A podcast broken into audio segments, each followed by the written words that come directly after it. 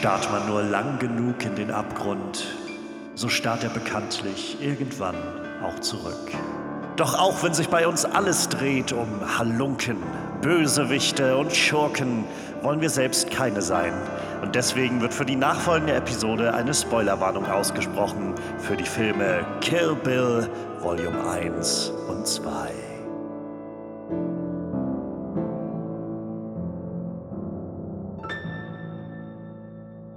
Herzlich willkommen zurück zu einer neuen Folge MVP Most Villainous Player, dem Podcast über die Elektronen zu den Protonen unserer liebsten Helden, über ja die nötige Dunkelheit, die unsere liebsten Filme so viel heller erstrahlen lässt.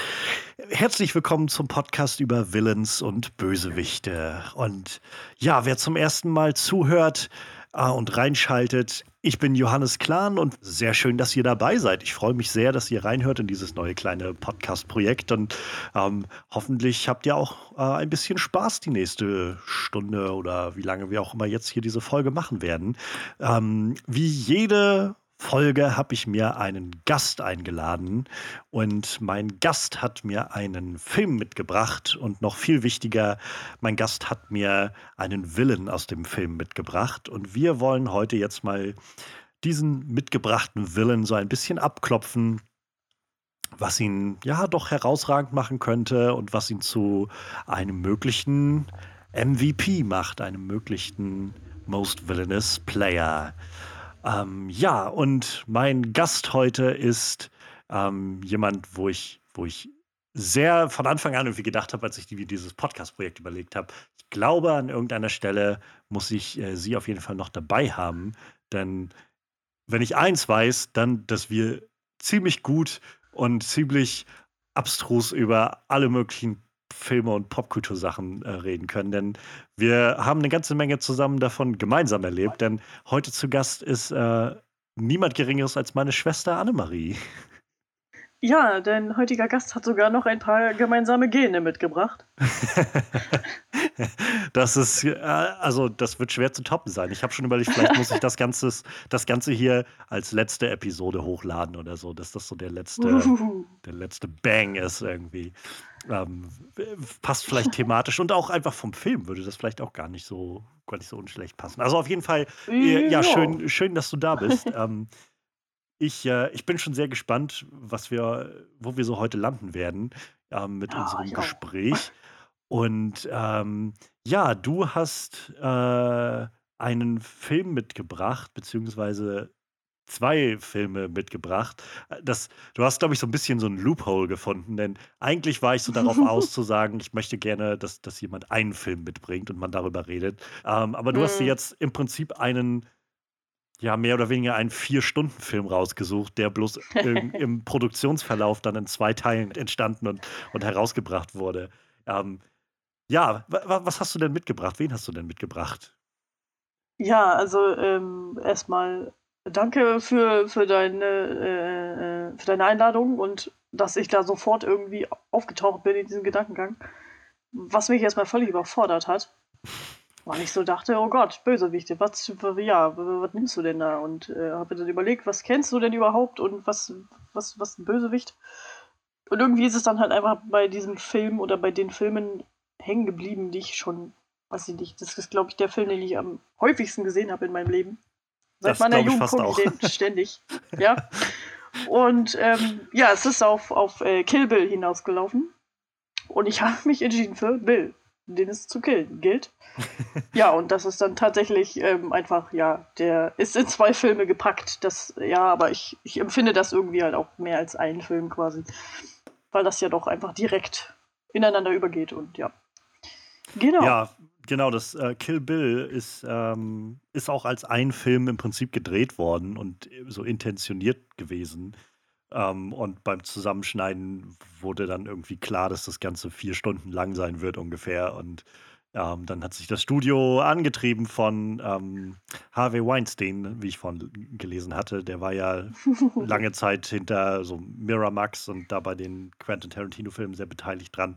Und der hat dann darauf gepocht, so ein bisschen oder das angestoßen, dass der Film dann in zwei Hälften geteilt wird und rausgebracht wird. ähm, wie es dann auch passiert ist 2003, 2004. Ähm, das Das habe ich Ganze, vorher nicht gemerkt, dass das so lang geht. naja, äh, ist eine gute Frage. Also ich, äh, ist auch gut möglich, dass das ähm, vielleicht dann beim Zusammenschneiden erst bewusst geworden ist, wir können da nicht noch mehr rauskürzen. ja, das, das wird wenigstens bei vier Stunden bleiben und äh, naja, wer weiß, vielleicht war ursprünglich auch mal angedacht, man könnte ja auch einen Vier-Stunden-Film rausbringen, aber hm. Oder man hätte drei Teile gemacht und hätte nichts rausgeschnitten. ja, es ist halt, es, es fügt halt nicht nur für den Podcast jetzt und für, für das, was du mitgebracht hast, so ein Loophole mit ein, sondern tatsächlich auch für Quentin Tarantino. Denn äh, Tarantino ist ja so, so ein notorischer Regisseur, der alle paar Jahre mal einen Film rausbringt ähm, und vor vielen Jahren schon gesagt hat, dass er quasi nur zehn Filme machen will und nach dem zehnten ist dann und Schluss dann und er Schluss, macht ne? irgendwas Hm. anderes. Und Ja. letztendlich ist das aber so mit Kill Bill jetzt, wo, wo man, wo das halt wieder so ein bisschen dieses Loophole schafft. Also er könnte am Ende auch irgendwie sagen, ja gut, technisch gesehen ist das ein Film. Ähm, also habe ich dann doch noch mal einen elften sozusagen. Ähm, Hm. das, mal schauen, was er so macht. Also neun hat er jetzt ja offiziell erstmal äh, durch und er sagt, glaube ich, einen macht er noch, aber naja, mal schauen. Ähm, genau, also der Kill Bill Volume 1 beginnt ja auch mit irgendwie Quentin Tarantinos vierter Film. So wird dann, wurde so groß eingeblendet und ähm, ja, nach, nach Reservoir Dogs, Pulp Fiction und Jackie Brown kam dann Kill Bill. Und der Film ist damals sehr krass eingeschlagen, Anfang der 2000er. Ähm, hat eine ziemlich, also in der Popkultur, glaube ich, viel mitbewegt und irgendwie dieses Bild. Es ist so, ja, es ist ja letztendlich auch nur eine Hommage gewesen, so dieses klassische äh, Uma Thurman in, in diesem äh, gelben, fast schon Onesie, irgendwie mit diesen schwarzen Mhm. Streifen. Ähm, das ist ja, Ja. doch sehr markant geworden. War ja aber eigentlich, glaube ich, aus einem aus einem Bruce Lee-Film, den äh, Quentin dann damit irgendwie so, so gehuldigt hat. Ähm, aber ich kann mich erinnern, der Film kam damals, also war ziemlich in so in der Popkultur, war auch sehr erfolgreich, hat auch irgendwie so einige Preise eingeheimst. Ähm, und ja, ist, also ich muss sagen, so, ich, ich bin jetzt nicht der größte Tarantino-Fan. So, ich habe bisher einfach noch nicht groß Zugang gefunden zu vielen Sachen, die er gemacht hat. Ähm, und die Sachen, die ich gesehen habe und die mir dann so ein bisschen nicht gefallen haben oder nicht so sehr mich gepackt haben, haben mir dann bisher auch die Lust genommen, mich dann dem weiter zu widmen. Aber ich habe dann jetzt gerade angestoßen durch deinen Vorschlag mir dann Kill Bill angeguckt, auch gerade gestern, Zeit dieser Aufnahme. Und also ich muss sagen, das hat mir schon ziemlich gut gefallen, beides. Und ich rate mal, das wird dir Ja. wahrscheinlich ähnlich gehen, sonst hättest du den wahrscheinlich nicht mitgebracht, den Film. Oh, ich, oh, wann habe ich denn angefangen, den zu gucken? Ich weiß nicht, da waren wir 14 oder was? Keine Ahnung. Also du warst dann lief 14, der um das kurz klarzustellen. Wir sind nicht Ja, im, also- im selben Alter, wir sind keine Genau. Zwillinge. Nein, nein. Ähm, also, ich habe den halt damals mit, mit meiner damaligen besten Freundin immer zusammen geguckt.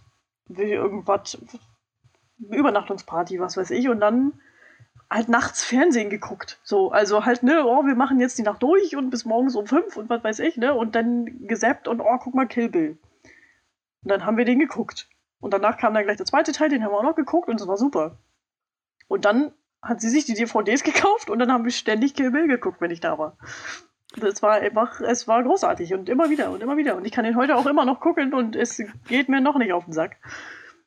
Ja, und ich gucke den jetzt tatsächlich, wenn ich die Möglichkeit habe, auch gerne auf Englisch, weil ich halt den O-Ton äh, generell jetzt ja so ein bisschen für mich entdeckt habe. Und ähm, ja, ich finde es halt einfach super witzig. Das Bild ist Bild.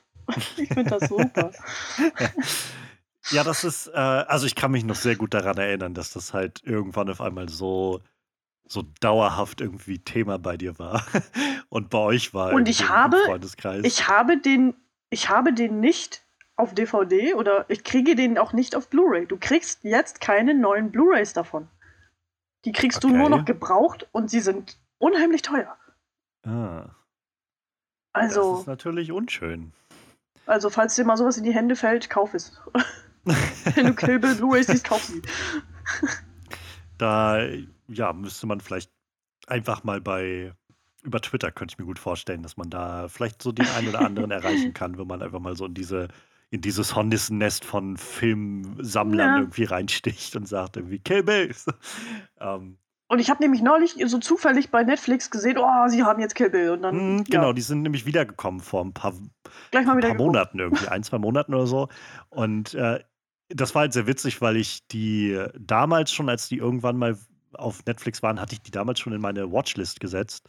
Und dann sind die halt verschwunden und ich hatte es auch völlig vergessen. Und dann kamen die jetzt wieder bei Netflix hoch und waren halt sofort wieder in meiner Watchlist drin. Und ich dachte so, wo kommen ja. die denn her? Die habe ich doch gar nicht. Und dann war es so, ja, stimmt, hast die vor Jahren schon mal reingefügt, weil du die auch mal nachholen wolltest irgendwann.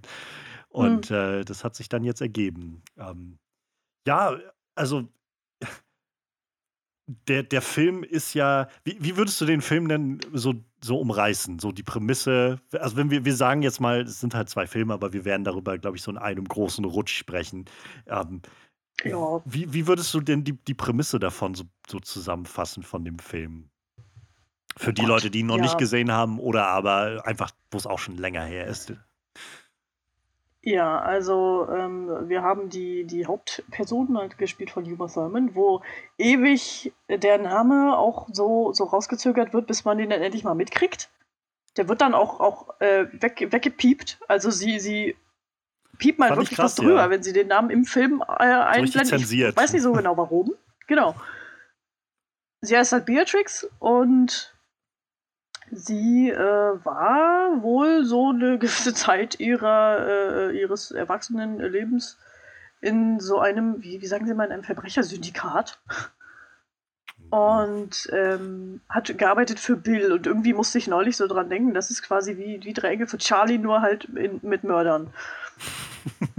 Weil Bill ist, Bill ist so der, der Obermufti und der hat so seine ganzen Bitches. Und die sind alle nach irgendwelchen Schlangen benannt, glaube ich sie ist, sie war Black Mamba. So. Ja. Und dann ähm, entschließt sie aber irgendwann aus Gründen, die dann äh, später auch erst dann äh, rauskommen, so da, dass sie da aussteigen will. Und verschwindet dann und das findet Bill nicht so gut. Und äh, ja, der Film startet auch relativ äh, gleich mit, mit Action und Kloppe, dass man noch gar nicht so richtig weiß, warum, wie sowas passiert jetzt überhaupt.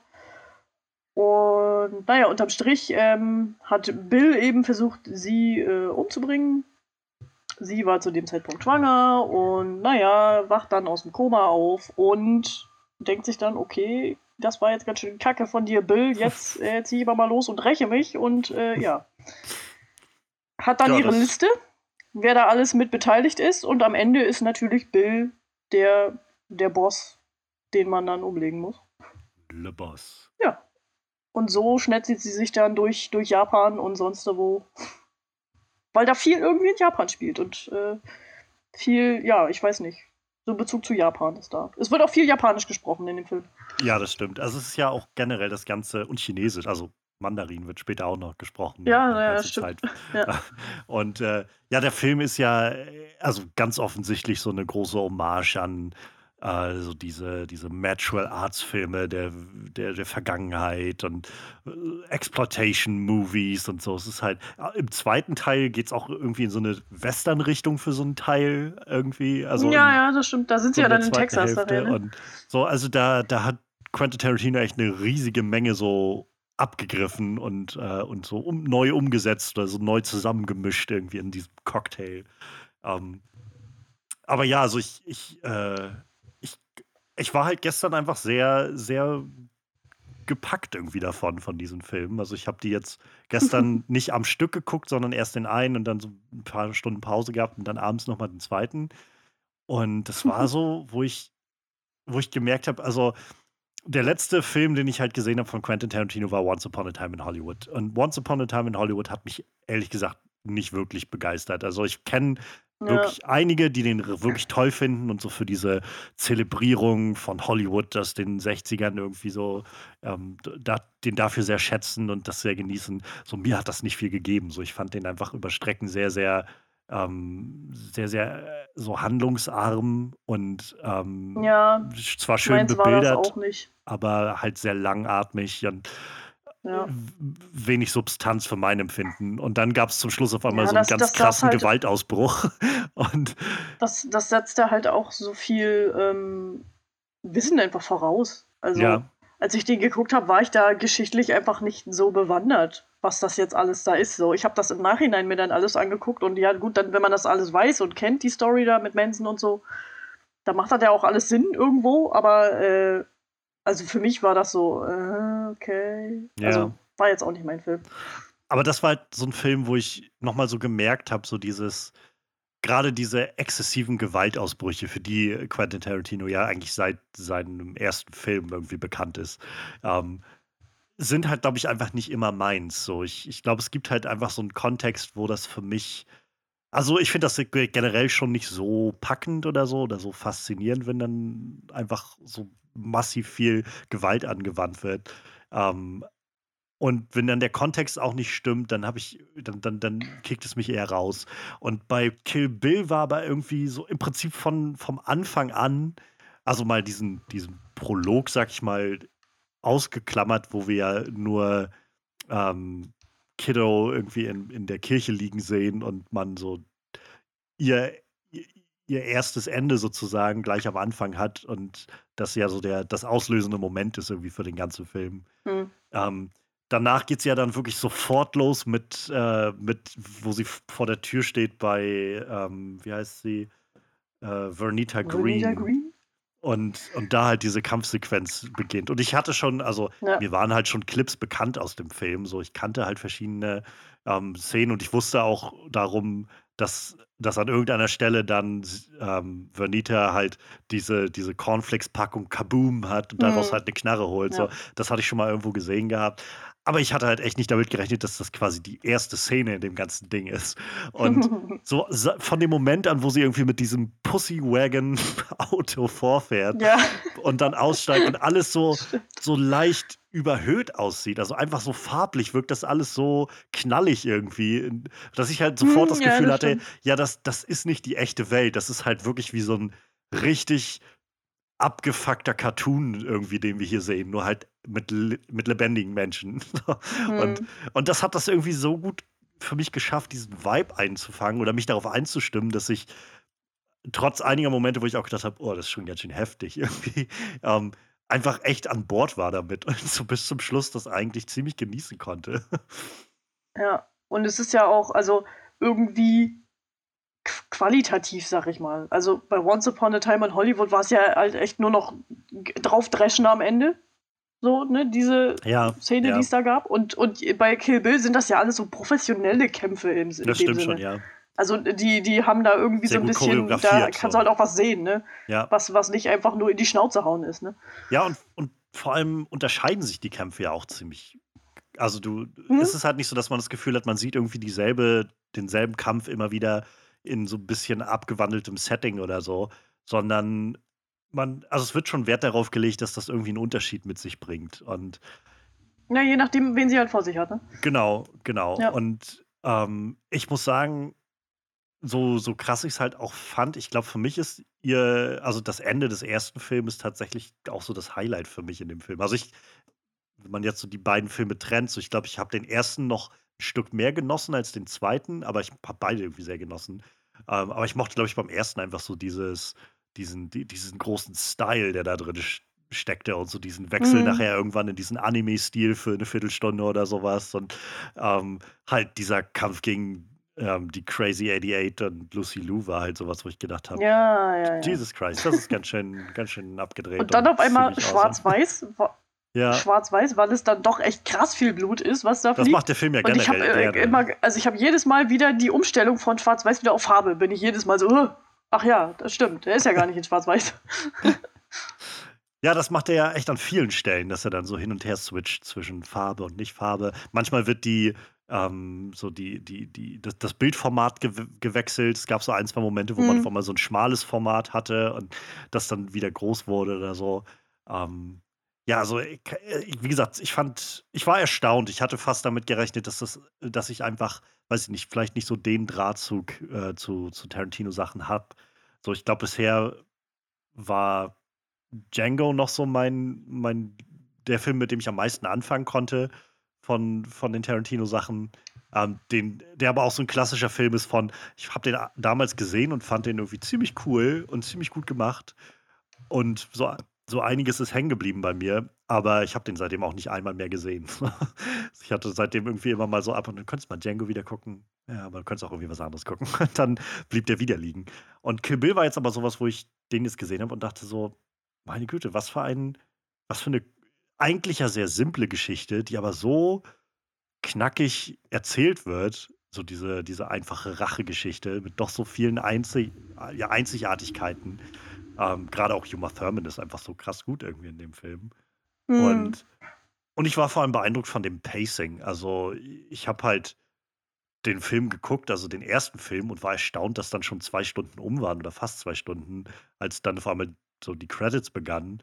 Und dann habe ich halt abends den zweiten reingeschmissen und dachte so, na gut, der geht jetzt auch zwei Stunden 20 fast. Das wird wahrscheinlich noch ein bisschen länger dauern. Und dann irgendwann, ohne dass ich irgendwie groß was gemerkt habe, guckte ich dann irgendwie so, als äh, sie gerade halt dann mit Bill sich hinsetzt und sah, sah so, der, der, Film ist hier gleich vorbei. Das waren schon zwei, fast zweieinhalb Stunden. Also, wo, so, mhm. das finde ich so krass, wenn so ein Film, das, wenn das Pacing so gut ist durch Editing und Writing und so, dass, dass du die Zeit gar nicht so spürst, sondern halt so zwei Stunden einfach so im, im Nu darüber gehen. Und ich kann mir deshalb ja. gut vorstellen, dass der Film sogar als Double Feature auch sehr, sehr gut, also als ein großer Film, so als Vier-Stunden-Ding einfach super gut funktionieren kann. Ja, also ich muss dazu halt auch sagen, also die Tarantino-Filme, finde ich, die haben ja alle sehr unterschiedlichen Style. So, also. Ja. Kill Bill ist ja doch sehr anders als jetzt, keine Ahnung, Pulp Fiction oder Django oder Once Upon a Time in Hollywood, so, ne? Also, ja. das ist ja alles immer sehr, sehr eigen doch noch und so. Also, ich habe jetzt auch nicht, so grundsätzlich bin ich immer aus dem Tarantino-Film, gucke ich mir an. Aber Kill Bill ist halt auch so das, was ich mir halt wirklich am ehesten angucke. Ich habe Pulp Fiction, glaube ich, zweimal gesehen und ja, halt auch jetzt nicht so die mega krassen Superfilme, aber ja. bei Kill Bill hat es für mich halt gut funktioniert. Ich glaube, also wo ich dran denken musste, war, ähm, wo ich so, so eine, diese Parallele zu, zu Pulp Fiction gesehen habe, war, dass ähm, gerade auch Kill Bill sehr viel so wie sagt man so, also nicht chronologisch erzählt, sondern so die Story irgendwie ja, mal wieder stimmt, hin und ja. her switcht. Ja. Und dann, also der ganze erste stimmt. Film oder der erste Teil, diese erste Hälfte davon ist ja im Prinzip so ein, wir, wir starten irgendwie mit ihrem Tod und wie sie dann loszieht. Und an der Stelle hat sie dann aber schon äh, die äh, Lucy ja im Prinzip schon, schon Japan, gekillt. Mhm. Und dann kommt dieser ganze Flashback irgendwie, wie sie dann sich auf den Weg macht nach, äh, nach Japan und so weiter. Und, und das endet dann ja. letztendlich damit, dass sie die Liste erstellt und sich dann auf den Weg macht. Und, äh, und das, das fand ich ganz spannend irgendwie. Und, und also, ich finde es immer ganz nett, wenn, wenn Filmemacher sowas machen, aber dann auch, wenn man schon irgendwie das Gefühl hat, das ist jetzt nicht nur so für den, für den Witz an der Sache, sondern hat auch irgendwie so ein bisschen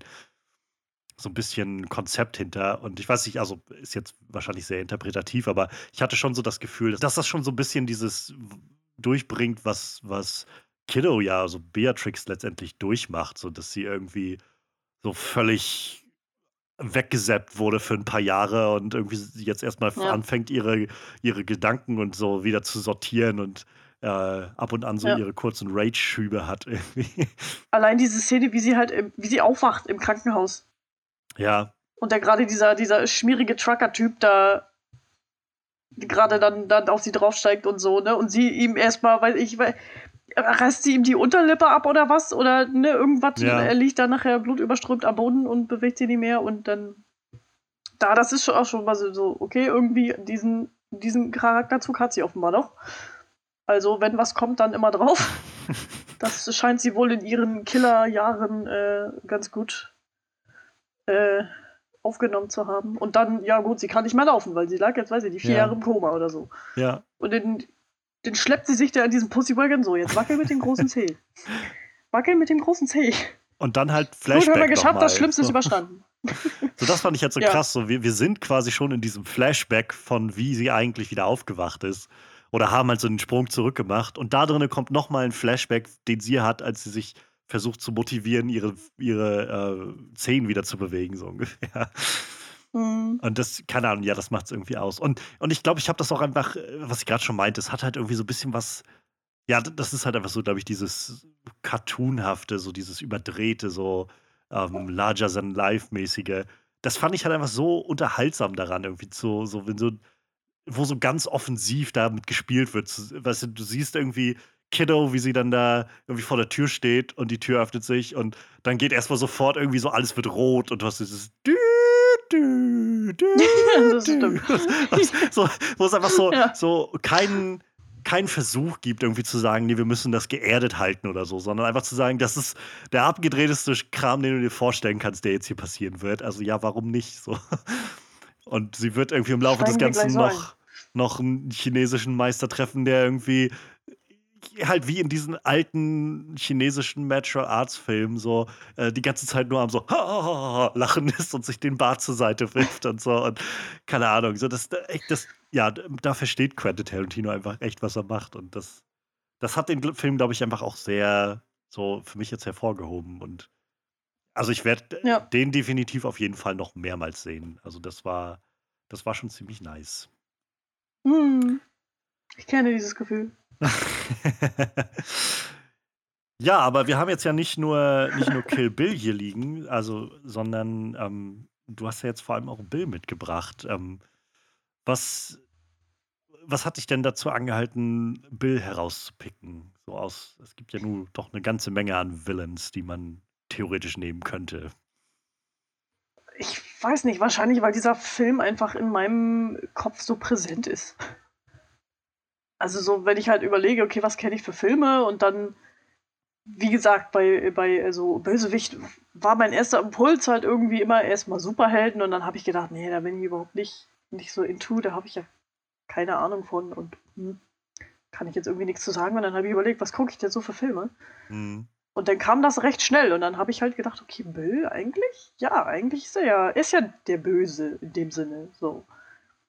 Was ja doch, also er wird ja nachher, so wie er nachher dargestellt wird und so, ne, er kommt ja erstmal nicht so rüber wie der, der super mega fiese Ja. Dude.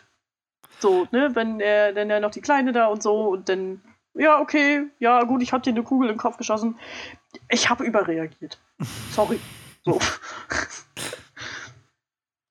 ja, Ja, und dann ist war, halt- ja, irgendwie war es dann recht, recht einfach dann, okay, dann nimmst du jetzt Bill und dann, ja. Ich meine, sein Name ist halt auch der Titel letztendlich. so die Eben Auftragsmission drum, des so? Titels. Und wie gesagt, ich habe echt keine Ahnung, ob der einen Nachnamen hat. Also wenn, dann ist es mir echt entfallen. Also auf, auf IMDb ist er bloß angegeben, halt David Carradine, spielt Bill, aka Snake Charmer. Also ich Ja, denke, genau. er hat keinen weiteren Nachnamen bekommen. Nee, Und auch sein Bruder hat, heißt auch nur Bud in, in dem but, ja. IMDb. Ja, es ist, es ist ähm, Ja. der Film macht das halt unglaublich gut, dadurch, dass, also dass er so zweigeteilt ist und der, ja, dass so die Endmission ist ja irgendwo zu sagen, wir müssen Bill finden und Bill töten oder halt Beatrix muss Und in der ersten Hälfte ist er überhaupt nicht zu sehen. ja, in der ersten Hälfte wird er halt nur aufgebaut. So, es wird immer ganz viel über ihn geredet und das, äh, also man sieht dann irgendwie ab und an mal so, so wie er da sitzt und wie sein, sein Samurai-Schwert irgendwie kurz rauszieht oder irgendwie so neben sich hat oder sowas. Mhm. Wenn, wenn Ähm, er gerade er- telefoniert oder so. ne? Genau, wie er mit ja. jemandem telefoniert, wie er mit, äh, wie er die, ähm, die ihr, ihren Arm abgeschnitten bekommt von den Crazy 88 Leuten. Ich habe jetzt gerade ihren Namen vergessen, die am Schluss dann noch über ist. Ähm, Ja, Sophie? diese, ist sehr gut möglich, dass Hieß die das Sophie? war. Die dann da saß Sophie, und, ja, ich glaube ja. und ihm so ein bisschen ähm, ihm da Bericht erstatten sollte und so. Und Ja. man, man kriegt so diesen Eindruck von diesem unglaublichen, also ja, es wird so diese Erwartung aufgebaut von, oh mein Gott, das ist der Mann, der hinter allem steht. Und das ist so dieser, dieser unglaublich gnadenlose, brutale Typ und so. Wir, wir sehen am Anfang ja irgendwie nur, hören ihn, wie er dann mit, mit Beatrix spricht, bevor er sie dann er- erschießt im Prinzip. Und selbst das ist ja so dieses, wie er davon spricht, irgendwie so, das ist kein Sadismus, was ich jetzt hier mache, sondern das ist einfach nur Masochismus. So. Ähm, Hm, Was das irgendwie auch so. Genau, genau, was halt so viel aussagt darüber. Und, und dann halt zu sehen, wenn der zweite Teil beginnt, so die zweite Hälfte beginnt, das, dann sehen wir ihn ja dann das erste Mal so wirklich, als es so dann diesen Flashback gibt zu der Hochzeit, wo das alles passiert ist. Und da taucht Mhm. er ja auf und ist ja einfach so unglaublich charming Alt. irgendwie. Und ja, ne, das sowieso, ja, das auch. Aber er wirkt halt so, er wirkt halt nicht so, nicht so cholerisch oder so, sondern so ganz, Nee, nee, genau, so ganz genau. Ja. ruhig und redet irgendwie mit ihr und er wirkt auch so, so ehrlich besorgt irgendwie. Dazu halt noch, was du schon gesagt hast, dieses Lispeln, was noch dazu kommt und dann gleichzeitig, also ich weiß nicht, ich glaube, Beatrix kommt ja dann irgendwie auf die Veranda und dann sitzt er da und spielt Flöte so. Und Hm. mein erster Gedanke war irgendwie, vor allem durch diese Flöte irgendwie so, ich musste an Martin aus den Simpsons denken, wie er so mit seiner Querflöte da durch die Gegend hüpft und das ist halt so ein bisschen irgendwie, das, das ist halt schon irgendwie so ein Bild, was den, was denn so ein bisschen, was du nicht erwarten würdest von so, so jemandem, der so krass aufgebaut wird in der ersten Hälfte des Ganzen, zu sagen, Ja. ähm, das ist halt der, der Schlechter schlechthin so ungefähr. Und dann, dann sitzt er da mit seiner Flöte und ist so ganz, ganz harmlos drauf irgendwie und wünscht dir irgendwie alles Gute und sagt dann noch zu dem Mhm. Typen, dass er alles bezahlen will und so. Und dann schickt er die anderen Leute rein, also seine, seine Crew da, die Ja, dann genau, alle dann- dann-. Dann geht er raus und kommt eine Minute später mit einer Gruppe von Mördern. Und metzelt die ganze Hochzeitsgesellschaft da ab. Ja. Ja, es ist halt sowohl irgendwie der durchgeknallte Psychopath, als auch einfach so dieser total, total fast schon so liebliche alte Opa irgendwie. Naja, er ist halt so der Daddy da, ne? Also ich habe ja, also so wie ich das jetzt verstanden habe, hat er ja seine ganzen Weiber da alle, die nennen ihn ja alle Baby und was weiß ich. Also wird er ja da mit, mit jedem irgendwie irgendwas haben, was weiß ich. Das ist ja dann sein Harem und ja, die ziehen Das- dann für ihn los und machen Auftragsmode. Das, das, ich glaube, das macht halt so dieses, diesen Willensstatus irgendwie aus. Also, wenn du, wenn du so über Bill nachdenkst, so, wo würdest du denn sagen, sind denn so seine, seine Qualitäten als Bösewicht? Was macht ihn denn so zu dem wirklich, zu dem Bösen aus dieser ganzen Gruppe, die wir da sehen? Tja, was macht ihn zu dem Bösen? Naja, er ist halt der, der, der, der Obermufti. Irgendwie, die scheinen ja alle in irgendeiner Liebesabhängigkeitsbeziehung zu ihm irgendwie zu stehen. Wie auch immer er das macht. Also, er unterhält sich ja äh, am Ende dann ganz lang und breit mit ihr und so, wo sie ja sagt, weißt du, vorher war ich eine Frau und ich war deine Frau. Und ich wäre mit meinem Motorrad auf einen fahrenden Zug gesprungen und hätte da irgendwen umgelegt, so für dich. Und dann habe ich gemerkt, ich bin schwanger und dann wollte ich das nicht mehr. So, also die sind ja alle total da drin gewesen. Ja. Ich, also man hat ja aber nicht, äh, es gibt ja keine, keine Hintergrundstory dazu, wie die zu ihm gekommen sind. Das hätte ich mal interessant gefunden, wie, die, wie er das so gemacht hat. Es gibt, glaube ich, nur so, also es wird nur so ganz leicht angedeutet, hatte ich das Gefühl, damit, dass ähm, Beatrix ja dann nachher, nachdem sie irgendwie alle umgebracht hat, äh, beziehungsweise die, ähm, die L. Driver, die könnte ja theoretisch noch leben, glaube ich. Die hat ja jetzt eigentlich nur ihr zweites Auge verloren. Ja, wenn Ähm, sie nicht über die Schlange gestolpert ist. Ja, ja, also wenn das, das nicht passiert ist. Das habe ich in dem ganzen Kampf irgendwie von den beiden gedacht. Irgendwie, hier ist auch noch eine Schlange unterwegs, Leute. Ihr könntet vielleicht Hm, naja. Ähm, und dann ist sie ja losgefahren und hat dann noch diesen alten Schulfreund oder was das war von, von Bill aufgesucht, der halt dieser, dieser, dieser Bordellbesitzer irgendwie da war. In, in Mexiko oder wo sie dahin gefahren ist. ich glaube, ich glaube, das ist, ähm, das war sein, sein Stiefvater oder, Oder so. sowas, ja, irgendwie Ziehvater oder Ich glaube, so. Bills genau. Mutter war eine von den, von den Nutten da. Ja, äh, genau. Also ich glaube, das, das ist so ein bisschen was, was das so leicht andeutet, diese Vergangenheit von Bill. Und dieser, so wie dieser Typ ja auch irgendwie so ein krasses, ähm, so ein Besitzverhältnis hat über diese Frau, die da waren und Mhm, äh, den ja, ja. dann irgendwie auch noch das Gesicht da zerschneidet und so. Ähm, das, ich glaube, das wird so, ein- also so ein bisschen damit angedeutet, dass Bill halt genau davon das hat, so irgendwie dieses, dieses, die, diese vereinnehmende Persönlichkeit irgendwie. Und, und das Ja. fand ich war halt dann irgendwo, weil wir, also ich meine, wir sehen ja von Bill letztendlich, glaube ich, gar nicht, wir sehen ja nicht mal wirklich was, also ja, er, schie er erschießt sie, aber ansonsten sehen wir ja aber keine. Genau, ich wollte nämlich auch mal sagen, er macht ja eigentlich gar nichts so, ne? Also er ist Ja. ja wirklich nur im Hintergrund und lässt ja die anderen für sich denn losziehen, ne? Ich habe hier Auftragsmord da, da, da, ne? Fahr mal nach China, Japan, Frankreich, sonst wohin. Ne, Zielperson so und so. Ja, und er sitzt dann zu Hause in seinem Schaukelstuhl und freut sich seines Lebens oder so. Ja, das, das, das ist es halt. Also er macht halt, wir sehen jetzt gar nicht mal die, die furchteinflößenden so, so Gräueltaten, die er verübt. Also mal davon ab, dass er halt seine, seine Partnerin da irgendwie erschießt. Aber ähm, davon ab passieren halt deutlich grausamere Sachen in dem Film. Ähm, Ja. also so visuell einfach man ja aber auch viel. so, gerade also am Ende vom ersten Teil, wo dann die äh, Sophie ihm da erzählt, ne, und Mhm. er dann mit ihr redet und so, und dann streichelt er sie doch so, so ein bisschen die ganze Zeit. Ja, Streichelt die so über die Haare und so, ne? Wo ich so die ganze Zeit gedacht habe, oh Gott, die geht doch gleich drauf. Ja, ja. Und sie ja auch total eingeschüchtert Das- und geheult und ne, ne, wo sie ja wahrscheinlich auch gedacht hat, um Gottes Willen, gleich ist hier zu Ende, ne? das wird auch, glaube ich, Also nicht er scheint ja das, aufgelöst. er scheint ja das. Nee, nee, also äh, die, es endet halt mit der, glaub, mit der Frage, ob, es bleibt ob so Beatrix denn impliziert. weiß, ob das Kind, ob das Kind noch Ja, lebt ja, und dann ja, ist der ja. Film ja vorbei. Was dann mit ihr passiert, das wird ja dann nicht mehr gezeigt. Nee, so, und aber also ich er glaub, es scheint wird dieses Potenzial ja zu haben. So. Ja, ja, auf jeden Fall. Naja, er hat ja auch sie umgebracht mit so einem und dann ist gerechtfertigt mit so einem. Es war, ja, ich hab, ich, es war, hat mich einfach überkommen in dem Moment. So, sorry. Mm, ja. Also er, Ja, er ist ja. auf jeden Fall schon so ein Soziopath, Psychopath irgendwie. Ähm, Ja, aber ja. so, wie gesagt, wir sehen so viele so wirklich handverübte Gräueltaten in dem Film. Und, und der, es ist schon krass, dass der es halt trotzdem nicht schafft, zu, genau, zu zeigen, irgendwie nicht, nicht nur, dass Bill gar nicht die Person ist, die das, die das jetzt nicht umsetzt oder so, die, die das einfach nur anführt. Und allein das schafft ja irgendwie immer schon so eine gewisse Reputation, wenn du halt siehst, dass diese ganzen grausamen, brutalen Killer, die wahrscheinlich irgendwie, naja, also ich meine, die sind ja alle irgendwo so auf einem ähnlichen Level wie, wie Kiddo, die halt so die Cra Crazy 88 irgendwie platt machen kann alleine. Ähm, Ja, und, und dass die alle ihm trotzdem so unterstehen und ihm so gehorchen, ähm, sagt dann ja schon ein bisschen was aus. Ähm, aber ich, also was ich halt fand beim Schauen war so, was ihn so wirklich furchteinflößend gemacht hat, war halt dann zu sehen, wie er wirklich diese, dieses, dieses Abhängigkeitsverhältnis irgendwie schafft.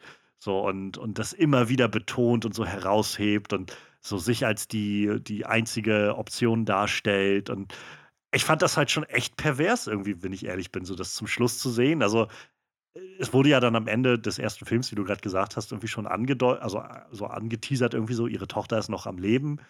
Und dann war ja aber, weiß ich nicht, die letzten 40 Minuten oder so des ganzen, also des, des zweiten Films sind ja dann eigentlich nur wie, wie Beatrix irgendwie auf, auf, äh, auf ihre Tochter trifft und auf Bill wieder trifft. Und ich fand das echt schon irgendwo pervers, das zu sehen, wie er das halt so ausspielt und sie halt so direkt damit konfrontiert, mit diesem, wo er ganz genau wissen musste, dass das halt das war, wo, was sie sich gewünscht hat, was sie ja auch irgendwie ihm gesagt hat halt bei der Hochzeit.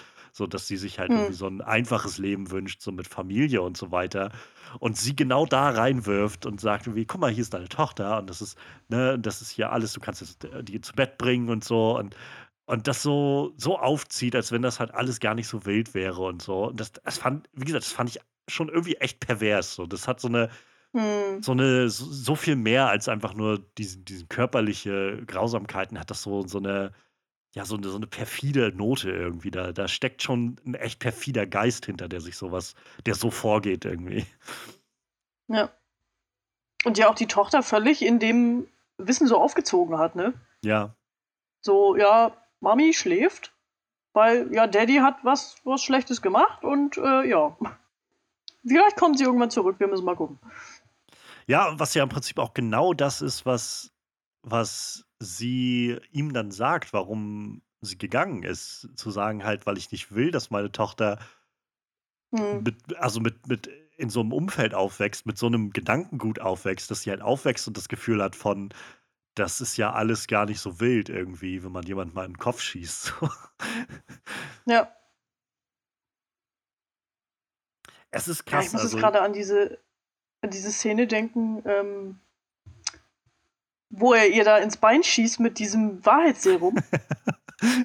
Das ist, Ja. glaube ich, so, das ist ja fast so die, die einzige Szene, wo er dann wirklich, ne, pass auf, hier, ich habe das jetzt so und so gemacht, Ja. ne, wenn du dich jetzt bewegst, dann schieße ich dir ins Gesicht oder was er dazu ihr sagt, ne, also, wo er wirklich ja doch sehr vorbereitet ist und alles so, also, ne, pass auf, ich habe hier die Kontrolle und du ja, nicht und, ja, ne, total. da kommt's, da kommt's doll rüber. Ist halt so ein, ja, total Kontrolltyp. Also, ähm, das, der, das war, also man sieht ihn ja auch am Anfang vom zweiten Film, wie er halt bei seinem Bruder vor der Tür steht. Und da macht er ja tatsächlich schon einen ziemlich besorgten Eindruck, weil man, weil er, glaube ich, auch, weil, weil das genau da durchkommt, irgendwie so dieses, er verliert jetzt die Kontrolle so langsam irgendwie, wie Mhm. Beatrix da einfach Rampaging, irgendwie, sie sagt es ja, glaube ich, selbst, äh, wie sagt sie das irgendwie, ähm, die, die Fernsehwerbungen würden das beschreiben als, ich, ich habe es nicht mehr genau im Kopf, wie sie es brutal and rampaging oder irgendwie sowas sagt sie es im Englischen. Äh, ja, ja, ja, ich weiß schon, ja. ja. Und genau das ist ja, glaube ich, so ein bisschen, er wirkt da schon, schon nervös irgendwie am Anfang. Naja, und dann sein Bruder auch noch zu ihm sagt, dann, ja, aber zu Recht. Also, ja, wir haben es ja, ja, verdient.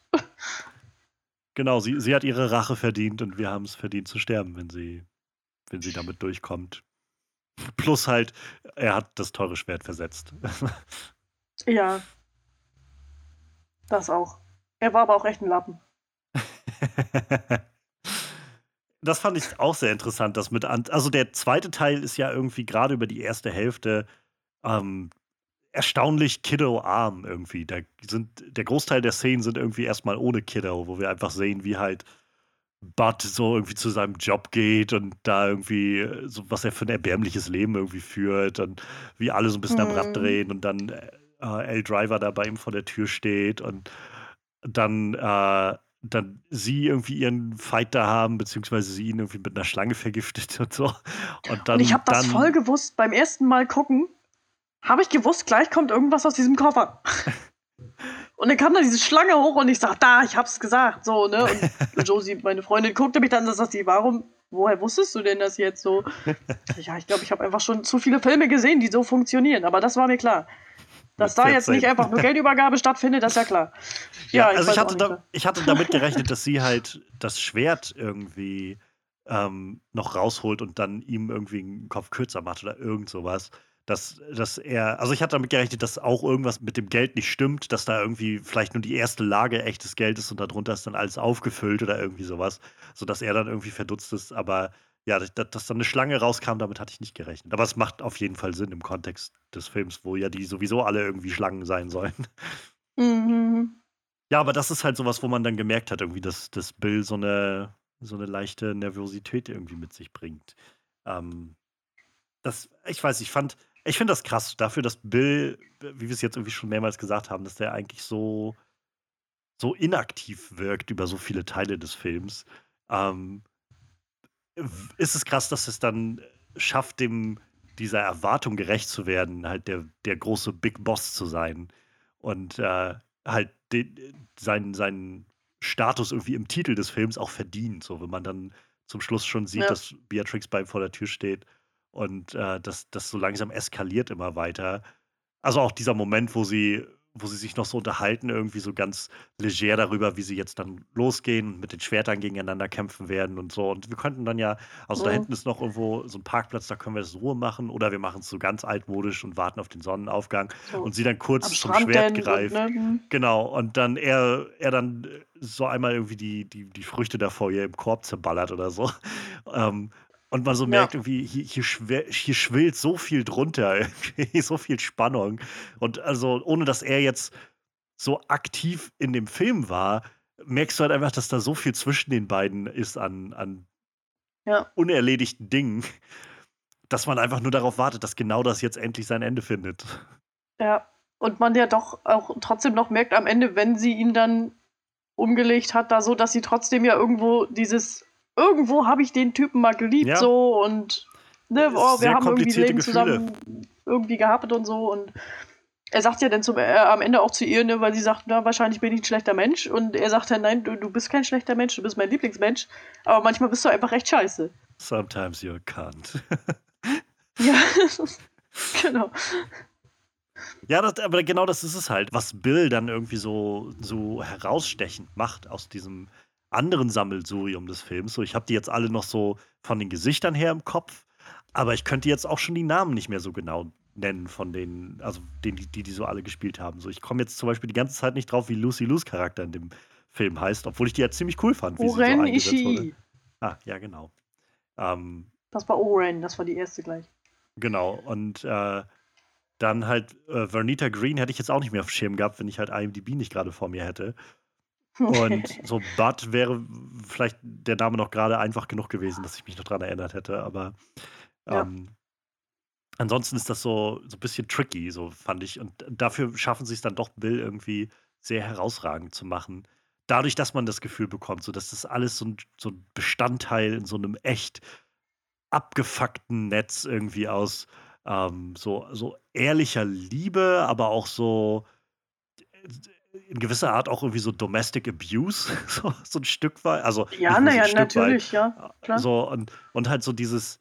Das ist ja der Kern des Ganzen. Das, es, ist halt keine, es ist halt keine Beziehung, die auf Augenhöhe war, jemals so wirklich.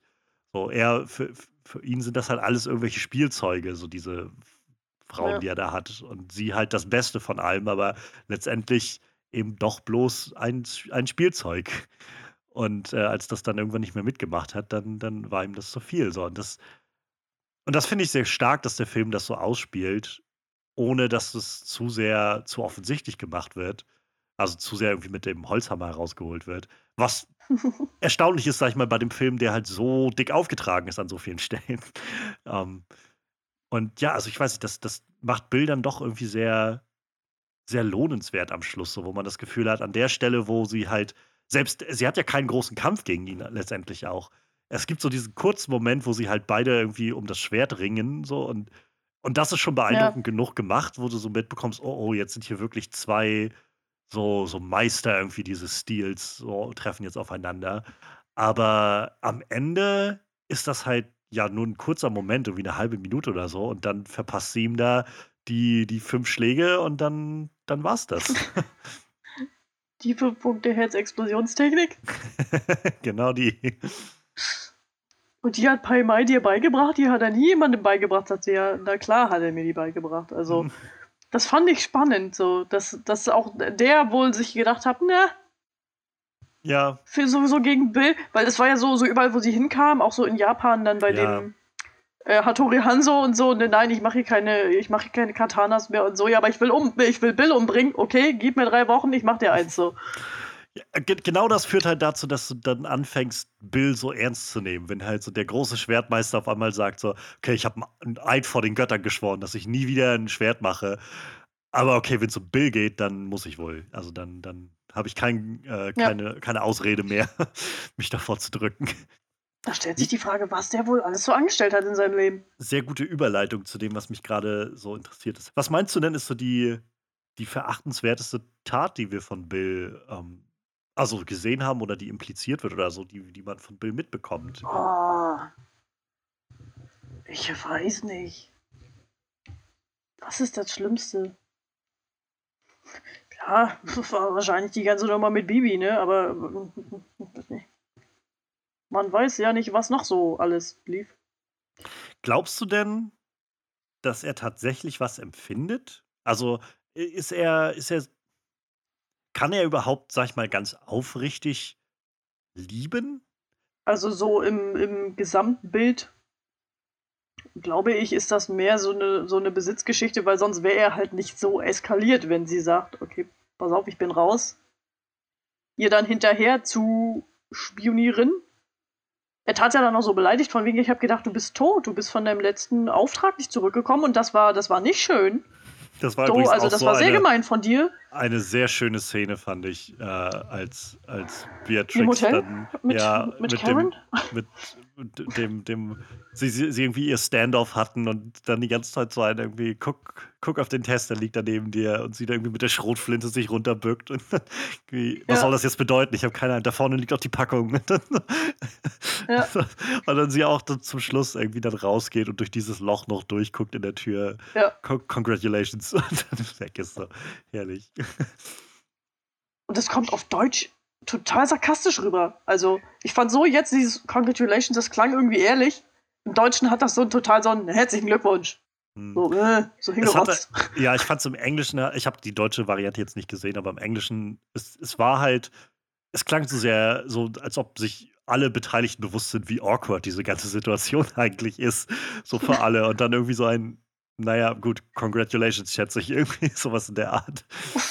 Naja, und also, ne, und dann, äh, und dann zu sagen, so, naja, ne, und äh, du, du warst gemeint zu mir, du bist einfach gegangen und naja, jetzt, ich, äh, dann dafür verpasse ich dir mal eine Kugel zwischen die Augen, ist halt schon ein bisschen sehr übertrieben. Also. Und bringen halt alle anderen hier auch um noch, die in dieser Kirche sind. Ich denke schon, dass, ja, das, also ich glaube nicht, dass das da wirklich mit, mit ehrlicher Liebe und ich, ich, ich hoffe, du bist glücklich und ich möchte, dass es dir gut geht, zu tun hat. Ja, ich habe mich das jetzt Da halt nur so Zweifel. gefragt. Also, ohne da jetzt irgendwelche psychologischen, äh, äh, weiß ich nicht, Diagnostiken anfertigen zu können, so, das wirkt halt schon so sehr, wie man sich so sowas soziopathisch, psychopathisches vorstellt. Jemand, der halt einfach so Ja, keine, ja. keine Empathie hat und das nicht so wirklich nachempfinden kann, irgendwie was, was Liebe ist oder Zuneigung oder so, so, so wirklich jedenfalls.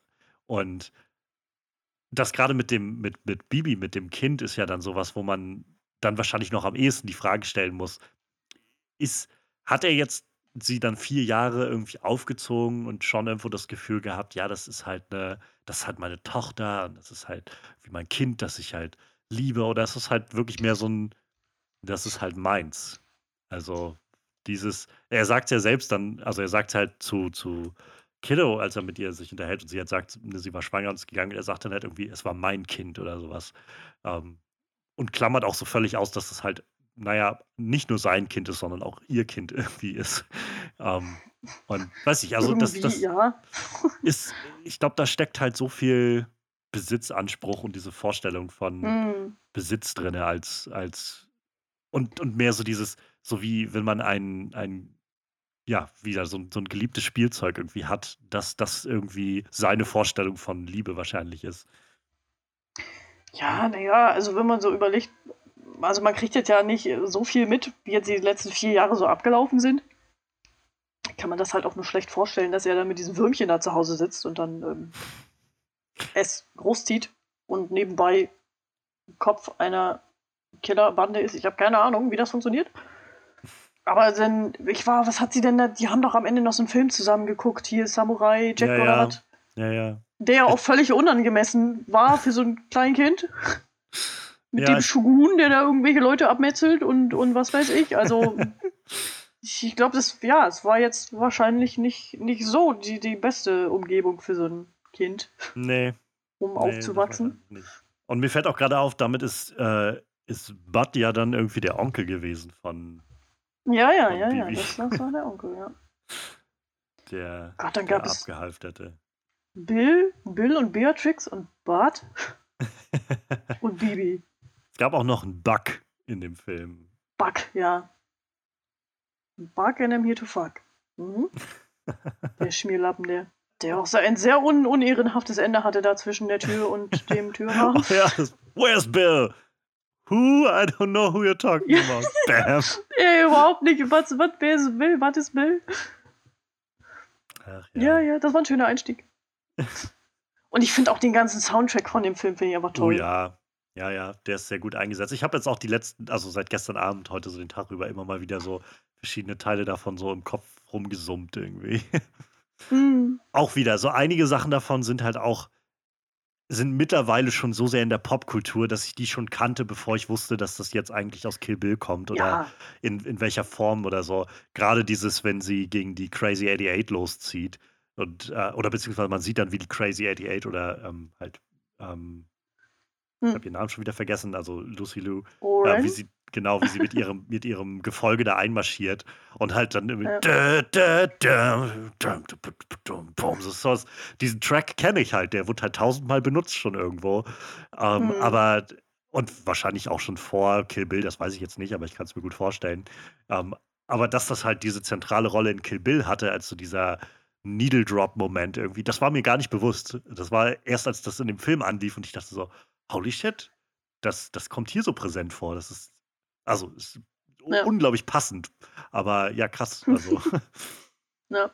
ja, meinst du, es gibt eine, eine gute Tat, die, die Bill zu verzeichnen oder anzurechnen ist? Puh.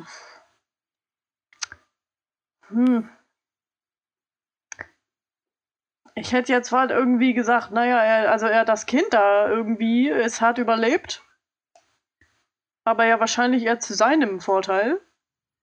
Und nicht des Kindes wegen. Also so primär irgendwie. Hm. Weil er wollte ja sein Kind und das, also glaube ich, hatte jetzt doch mehr niedere Beweggründe. Hm. Er hat seinem Bruder ein Hattori Hanzo-Schwert geschenkt, das war nice. Da musste ich auch dran denken, tatsächlich. Das war sowas, wo ich äh, gerade noch, was mir als erstes eingefallen wäre, dass er, dass der scheinbar schon irgendwo für Familie doch so einen gewissen Stellenwert hat. Wahrscheinlich kann er das nicht so wirklich einordnen oder ausdrücken, aber ähm, das bedeutet ihm auf jeden Fall schon, schon irgendwas. Na, das stand doch auf dem Schwert, ne? War doch eingraviert, ne? Für den einzigen Mann, den ich jemals geliebt habe, mein Bruder Ja, Bart. ja, ja. Wahrscheinlich ist das so das, das Höchstmaß gewesen, was so möglich war. Das fand ich auch sehr witzig irgendwie, dass, dass er dann bei ihm vor der Tür stand da und sie sich unterhalten und er noch meinte, hast du das, kannst du mit deinem Schwert noch umgehen? Und Bart halt auch meinte, ich hab's versetzt, nee, kann ich nicht mehr. Und das fand ich so, so witzig, weil der ganze Film, also diese, dieser ganze, diese Saga ja im Prinzip ist ja so darauf getrimmt, dass irgendwie alle nur mit Schwertern kämpfen die ganze Zeit, wie die Bekloppten. ähm, und ab und an gibt es da diese Momente, wo jemand eine Schusswaffe rausholt, wo man, wo man dann halt immer mal wieder so kurz erinnert wird, stimmt, das, also es ist eine Welt, in der es auch einfach ganz normal Schusswaffen gibt. Aber trotzdem rennt sie halt irgendwie durch so eine Yakuza-Truppe durch, die alle nur mit Katanas auf sie zukommen. so ist, Ja, weiß ich, sie, sie, und sie hätte ja auch einfach mit einer Knarre überall reinrennen können, so, aber nee. Und die Gogo mit ihrem Morgenstern-Scheiß da. Ja. Die war auch creepy. Also die, die haben Ja, sie sehr, ja, gut, sehr gut umgesetzt. Ähm, Die, sah, die sieht aber auch original aus, als würde sie sonst nur in japanischen Horrorfilmen mitspielen. Die, also ich hatte dann bei IMDb geguckt gehabt. Ähm, ich kannte sie, glaube ich, jetzt nirgendwo anders her, aber ich hatte gesehen, dass sie halt in, ich glaube auch ein, zwei Jahre davor in halt Battle Royale mitgespielt hatte. Das, was später die Hunger Games auch nochmal gemacht haben. Und da war sie dann dabei, scheinbar mit in dem Film. Ich weiß jetzt nicht in welcher Größe, aber es war halt ein paar Jahre, also wirklich nur ein paar Jahre zwischen dem und Kill Bill. Und ich glaube, das ist so ganz bewusst wieder sowas, wo Tarantino sich die gesucht hat, um die da reinzusetzen. Und äh, dazu halt, die, die füllt auch einfach dieses klassische, creepige äh, japanische Schulmädchen so aus irgendwie in dem Film. Das passt einfach sehr Mhm. gut. Ja. Ja, ansonsten kriegt man halt von Bills guten Taten nicht so viel mit, würde ich sagen. ja. Er hat Also- angeboten, für, für äh, das Essen zu zahlen, wenn sie, wenn er und, ähm, und Killer Ja, gut. der Typ dann Dass das nicht, nicht, dass sich das nicht umsetzen ließ, das wusste er wohl schon vorher. Also hat er gelogen, was nicht nett ist. Tja, ansonsten, vielleicht ist er tierlieb oder so. Ähm, Meinst du? ich weiß es nicht, keine Ahnung. Ja, also Bibi hatte einen Goldfisch, der ist dann gestorben. Weil sie Stimmt, draufgetreten ja, ist. Ja. Was ich. Das denn, ist- wie er denn da mit diesem, mit diesem riesen Messer da ihr Sandwich Ja. macht Ja, ja. und dann Das die halt Geschichte erzählt von dem bedrohlich. toten Fisch.